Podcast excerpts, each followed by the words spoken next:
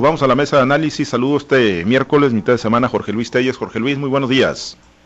Buenos días, Pablo César. Buenos días a Francisco Chiquete, Osvaldo Señor y a todos los que nos escuchan esta mañana. Gracias, te saludo con gusto, Francisco Chiquete. Muy buenos días.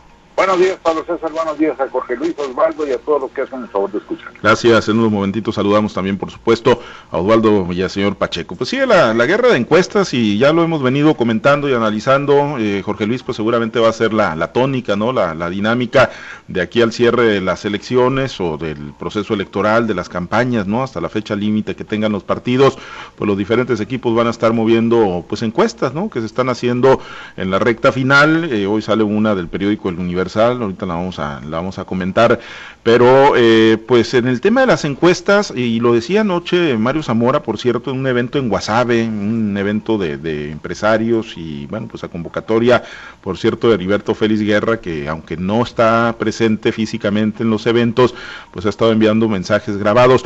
Pero bueno, él, lo decía, es un mito la marca, dice, porque, bueno, la marca morena, ¿por qué? Bueno, pues porque efectivamente, y lo hemos visto así en las encuestas, cuando se mide a Morena y PRI, PAN o PRD, pero se miden solamente como partidos, los datos son unos, muy disparados siempre a favor de Morena, con una fortaleza importante, pero cuando ya se colocan nombres y apellidos, eh, cuando ya se colocan los nombres de los candidatos a los diferentes puestos, varían las cifras, en algunos casos les alcanza a los candidatos candidatos morenistas para mantenerse como punteros, pero en otros, eh, francamente, pues se da una caída eh, muy importante y lo vimos con una encuesta recientemente publicada, por ejemplo, en el, en el debate eh, y otras encuestas, donde en el caso Culiacán, por ejemplo, Morena muy fuerte como marca, pero cuando ya pone el nombre de Estrada Ferreiro cae y Faustino Hernández sale arriba del PRI PAN PRD, o lo mismo en el sur del estado con el químico Benítez y Fernando Pucheta. entonces, Jorge Luis, pues no le vinieron vinieron también, eh, eh, ya haciendo la, evaluación, no le vinieron también los perfiles que le colocaron a la marca Morena como candidatos en algunos puestos de elección popular, porque insisto, la fuerza de la marca ahí está, pero ya asociada a algunos candidatos como que se diluye esa fuerza, Jorge Luis. Sí, bueno, pues de hecho, de hecho aquí se fundamenta el llamado que está haciendo ahora el candidato Roberto Chamoya de hecho, lo ha hecho siempre, ¿no? Pero ahora con más insistencia que nunca, cuando llama a votar la ciudadanía a votar cuatro de cuatro. Es decir, a que voten en cascada por Morena, independientemente de quién sea el candidato. Tal y como pasó en las elecciones del 2018, en su abrumadora mayoría, no en todos los casos, pero sí la gran mayoría de la gente votó en cascada por Morena y eso pues, eh, fue la causa de los resultados que ya todos conocemos. Entonces, bajo esta consideración que tú haces de Morena como marca y de los candidatos ya con nombre, apellido y su rostro, pues eh, pierde mucha fuerza. Entonces, por eso es que eh, Rubén Rocha, como cabeza de fórmula, como candidato a gobernador, está encabezando este llamado a votar cuatro de cuatro por Morena. Además, en cuanto a encuestas, yo creo que Rocha ya tiene muy definido su discurso. Rocha ya no se va ya no va a a pelear con las encuestas, ella tiene la suya y con eso se va a morir. Es la encuesta que se le dio el debate y que le da increíblemente más de 30 puntos porcentuales, no una pues un porcentaje descabellado, muy por encima de los parámetros que ya todos conocemos y que bueno, todos pensamos, al menos yo creo que los de aquí de esta mesa, que la diferencia no va a ser mayor de 10 puntos, incluso entre 5 y 10 puntos a favor de, de, favor de uno u otro candidato, porque a pesar de que Rocha está arriba, yo no creo que la elección esté definida y tampoco creo que, Mario Zamora esté ya derrotado. Pero pues es el discurso de Rocha, se queda con esta encuesta grande del debate que le da esta ventaja pues eh, tremendamente enorme de 30 puntos, cosa que yo creo que no se ve en ninguna parte del país más que aquí y se queda con esa y está hablando de que eh, pero también en contraste habla de que ya tiene un ejército de abogados y de, representantes de casillas para que cuiden las casillas y para que defiendan el voto. Entonces pues eso como que es una un contraste no entre la seguridad por un lado y la desconfianza e inseguridad por el otro. Yo digo la desconfianza está está este sale sobrando en este caso. Cómo mete las manos el gobernador que es el que a que se le culpa siempre de cuando hay fraudes electorales, cómo mete las manos en las circunstancias actuales cuando lo, tiene cuando lo tienen bajo lupa en su vigilancia. Cuando tienen que ya mejor se fue del país, anda por allá por España prohibiendo no sé qué, y no sé para qué, si ya se va, va a terminar su mandato constitucional. Entonces, te digo, me llama la atención, ¿no? Por un lado, la seguridad absoluta, y dice Rocha, no vamos arriba en la mayoría de las encuestas, vamos arriba en todas las encuestas. Y no ganar la gobernatura, vamos a ganar 18 presidencias, la mayoría en el Congreso del Estado y las 7 diputaciones federales, por un lado. Y por el otro muestra pues esta inseguridad sobre qué va a pasar, el temor al fraude, que cuando la diferencia de ese, de, ese tamaño, pues yo digo, no, no hay fraude que alcance. Entonces sigue habiendo un discurso contrastante entre una cosa y la otra. Pues sí, sí, eh, ventaja irremontable. Lo dijo ayer también, por cierto, en el Burrión, en el municipio de Guasave, Rubén Rocha Moya, que, las ventajas que tiene él en las encuestas que él tiene, obviamente, pues son, son irremontables o serían ya irreversibles en este momento, a 14 días prácticamente que termine el periodo de campañas, eh, chiquete. Pero bueno, hay otras que se siguen divulgando y que, pues, algunas siguen marcando escenarios de empate técnico. La de hoy del periódico El Universal eh, se coloca, coloca Rocha y fue del 8 al 11 de mayo.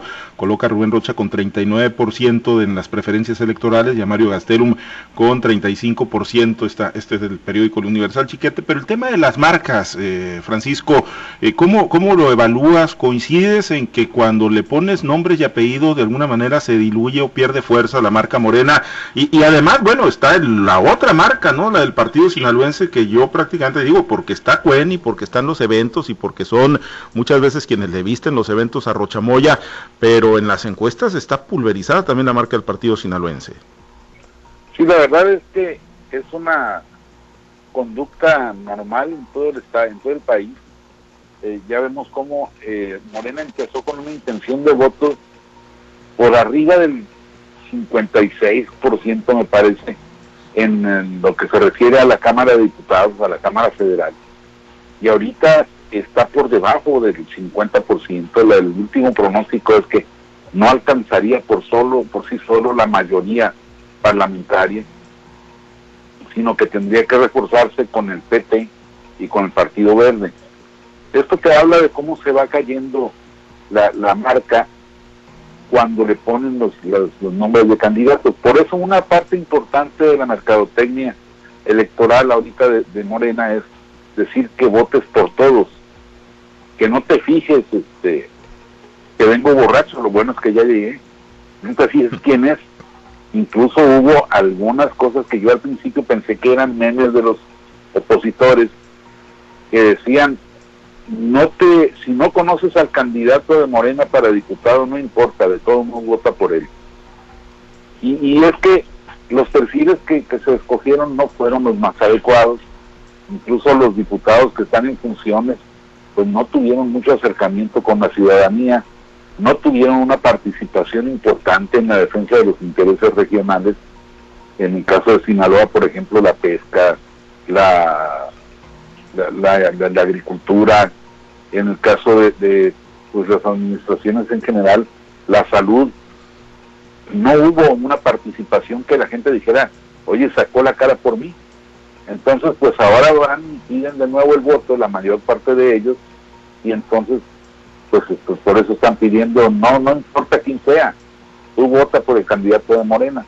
Pero no están logrando consolidar que sea solo la, marca la que importe. Eh, eh, pasa siempre en las elecciones sobre todo en las elecciones de carácter local que los monos importan mucho más que los partidos. Y luego también está otro fenómeno para los el arranque. Eh, Morena ha sido un partido permanentemente eh, situado ante los ojos de la, de la sociedad, del público. Y entonces, mientras estuvieron solos con los demás partidos que parecían desorganizarse y deshacerse, eh, pelearse por las migajas de las candidaturas que podrían ganar, pues la gente decía, pues sí, Morena, Morena.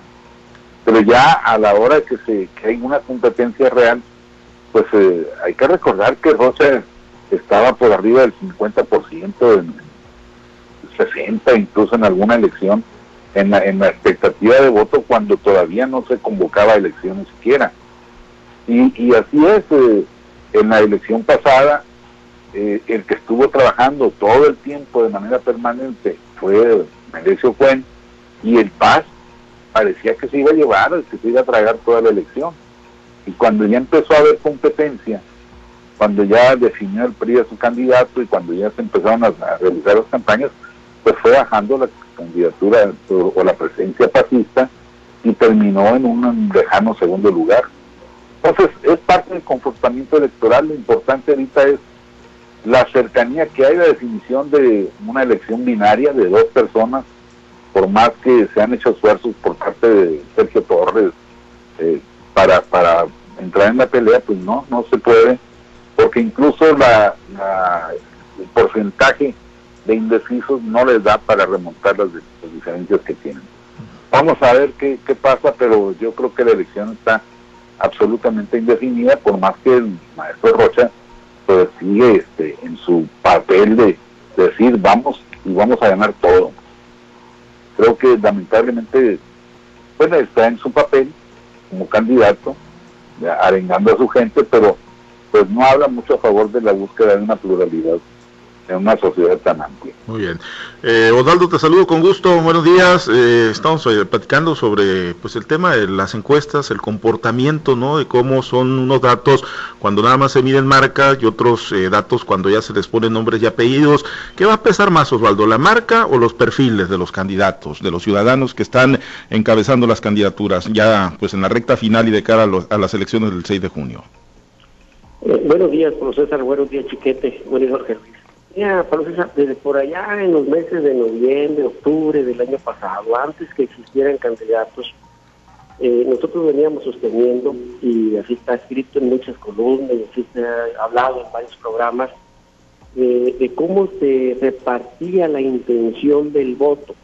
Y decíamos, cuando la gente le pregunta si vas a votar por Rocha Moya, decíamos, trae entre el 3 y el 14% de intención de voto. Pero tú le preguntabas, ¿vas a votar por Morena? Y en aquel tiempo tenía 50 puntos Morena. Entonces decíamos, ¿qué es lo que aporta el candidato? ¿Qué es lo que aporta el partido?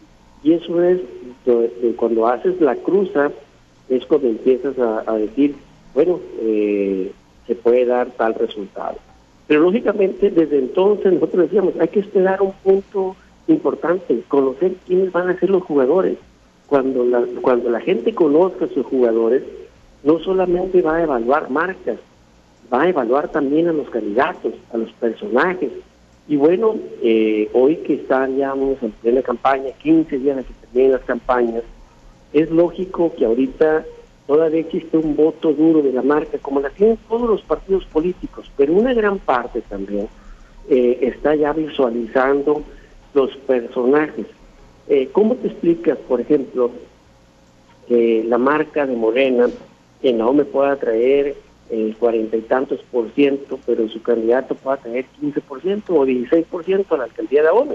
Bueno, no es otra explicación más que el personaje es el que no está ayudándole a la marca. O viceversa, cuando entonces una separación, eh, eh, en el caso del PT, tú le preguntas por la marca y trae dos puntos de intención de voto, lo preguntas por Mingo Vázquez y trae arriba de 20 puntos, pues bueno, es el personaje que está jalando. Y bueno, cuando te vas a números compactos, como en algunos personajes de la alianza eh, va por Sinaloa, en donde el candidato aporta y aporta la marca, dices tú, ah carajo, o bien, o va a fortalecer marca y personaje, o bien no les va a alcanzar a marca y personaje, pero es una, es una, fórmula compacta. Entonces, eh, al día de hoy, por ejemplo, ¿qué es lo que estamos viendo?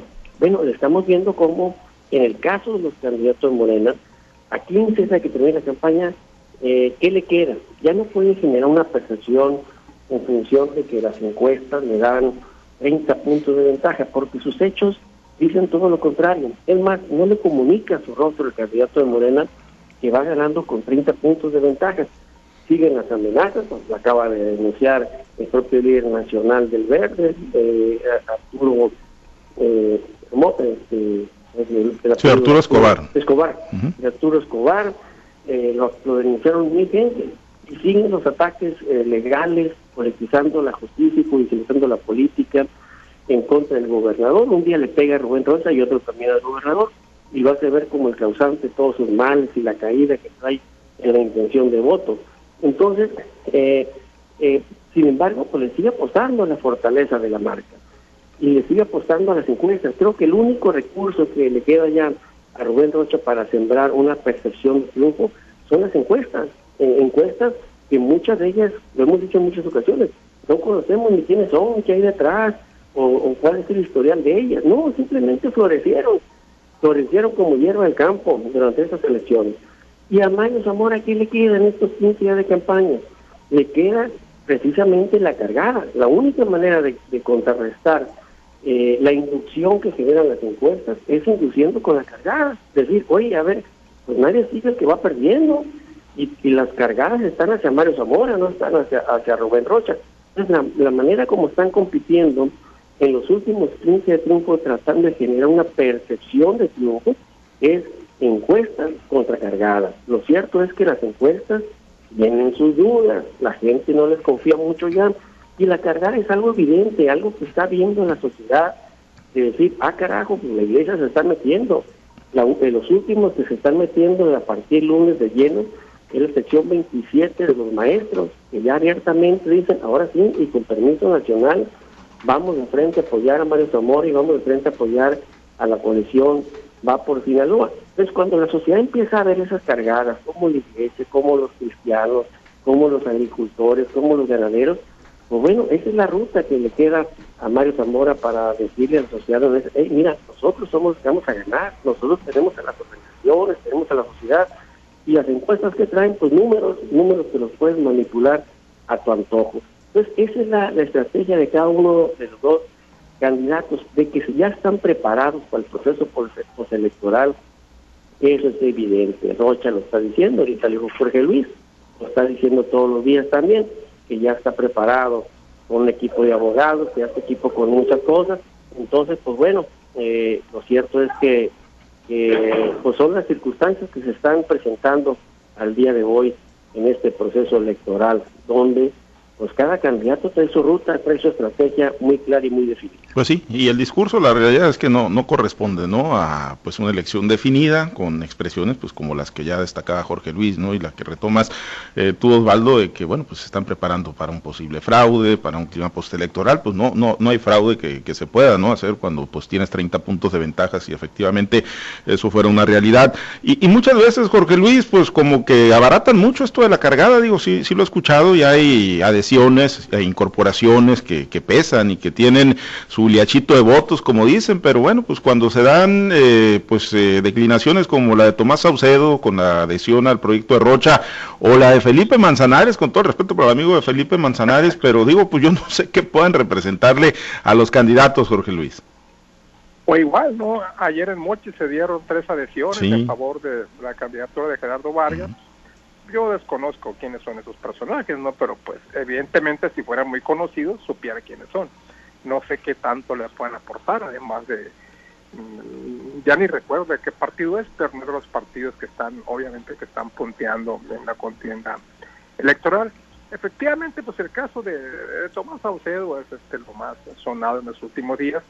Yo creo que Tomás Saucedo en, en un par de horas tuvo más publicidad que todo lo que ha hecho en toda la campaña y se volvió de repente el hombre del momento, ¿no? Por la decisión que hizo en favor de Rocha. Pero pues a las poquitas horas, ¿no? Después de los análisis de, los que le entienden un poquito a esto, pues ya se dieron cuenta, ¿no? De que eso prácticamente era, era nada, ¿no? Porque pues eh, eh, tenía que haber sido, tenía que haber sido una adhesión del partido en favor de la candidatura de Rocha para que esto tuviera algún efecto, ¿no? ¿Algún efecto de qué? De un y medio, dos puntos porcentuales, y mucho me apura. Pero bueno, nos quedamos con que fue únicamente una adhesión personal. Yo creo que su voto y dos o tres más que se sumarán a la, a la, a la suma, a la sumatoria de votos de Rocha a final de cuentas. Y efectivamente, pues sí, lo dijo Sergio Torres, hay, hay elecciones que restan en lugar de sumar. Y yo creo que en este caso, pues ha habido muchas, ¿no? la persona que tú acabas de citar, que también me prestó mis respetos, digo que mantengo una buena amistad desde muchísimos años atrás, pues yo creo que es un caso similar también, ¿no? Entonces habría que esperar qué adhesiones son, si, son adhesiones que realmente impactan o adhesiones que no van a tener ninguna significado, ningún impacto en las tendencias de voto que ya conocemos hasta este momento. Pues sí, son, son de repente titulares o espacios ahí en los medios efímeros, ¿no? Que, que tienen, sí. Yo también eh, tengo una amistad de muchos años con Felipe Manzanares, pero bueno, pues ya en el ramo político partidista, pues bueno, pues sí, sí tendría mis dudas, ¿no? De qué tanto puede aportar. Además, tenemos ya, ya semanas viéndolo en el proyecto Mario Zamora Gastelum. Chiquete, ahorita tú destacabas, ¿no? Eh, la insistencia con la que Rocha ha estado haciendo el llamado para el 4 de 4, con dos proyectos tan encontrados, tan polarizados como los que se disputan a nivel nacional nacional y aquí en Sinaloa es la excepción. Eh, vamos a ver fenómeno de voto cruzado, chiquete, ¿cómo, cómo lo, lo avisoras tú o si se van a ir parejitos los seguidores de cada uno de los proyectos? No, yo creo que sí va a haber voto cruzado, no, pues no, no general, es decir, no en todas las casas habrá quien vote dos por uno y dos por otro, pero sí, sí va a haber, sobre todo en las, en las zonas donde hay más identificación de los personajes. Eh, yo creo que en Culiacán, por ejemplo, Rocha va a tener más votos que, que, que Ferreiro. Eso me parece muy, muy claro, me parece muy evidente. Y habrá áreas donde pues los candidatos a presidentes municipales ayuden más a los a los candidatos a gobernadores. Yo creo que es el caso de Mazatlán, donde la, la inercia que trae Fernando Pucheta es mucho más fuerte que la del Químico Benítez y, y esto aquí sí se está trabajando de manera unificada entre Pucheta y Zamora, de manera que sí es darle esperar que haya un, levantón conjunto. Entonces creo que va a variar dependiendo de cada caso, pero sí, sí habrá voto cruzado. Uh -huh. eh, finalmente, Osvaldo, y con tu comentario nos despedimos. Eh, ¿ves, ¿Ves el fenómeno de, del voto cruzado eh, de manera importante o sí va a tener eco el llamado que están haciendo los, los candidatos? Pues digo, de las fórmulas, los candidatos principales eh, a sus seguidores para que vayan con voto parejo del famoso 4 de 4. Bueno, del momento en que estamos viendo de cómo eh, la marca trae una fortaleza que no traen los personajes, con eso empezamos en la mesa de análisis, viendo hoy están más pesadas las marcas que los candidatos o en algunos otros casos los candidatos que las marcas. Eso esto te lleva a una elección donde los partidos políticos efectivamente traen un voto duro institucional en cada una de sus marcas, pero lo cierto también está en que en las propias marcas hubo excisiones, hubo conflictos internos entre los grupos y más en el caso de Morena, que está compuesta por movimientos. Allí fue mucho más evidente la descomposición del partido, o sea, de la marca y del por qué ha caído, ha caído la fortaleza de la marca que traía 50 puntos por allá en el mes de enero y como ahorita pues tiene una, una, una, una, posicionamiento mucho más bajo. Entonces, sí va a haber un voto cruzado, no creo que va a ser la inmensa mayoría, pero sí va a ser un voto importante. Pero además, hay otro asunto importante que le, que le mete eh, la percepción de que el voto cruzado se va a dar, que es la posición que vayan a asumir los indecisos. Los indecisos van a votar al final de cuentas por una opción y esa opción no es eh, no va reflejada en la dureza de las marcas, va en función de qué candidato es el que te convenció, qué candidato es el que tú crees al final de, de cuentas el que mejor pueda representarte, ya sea la Cámara de Diputados, en el gobierno de Sinaloa, en tu municipio, en el Congreso estatal.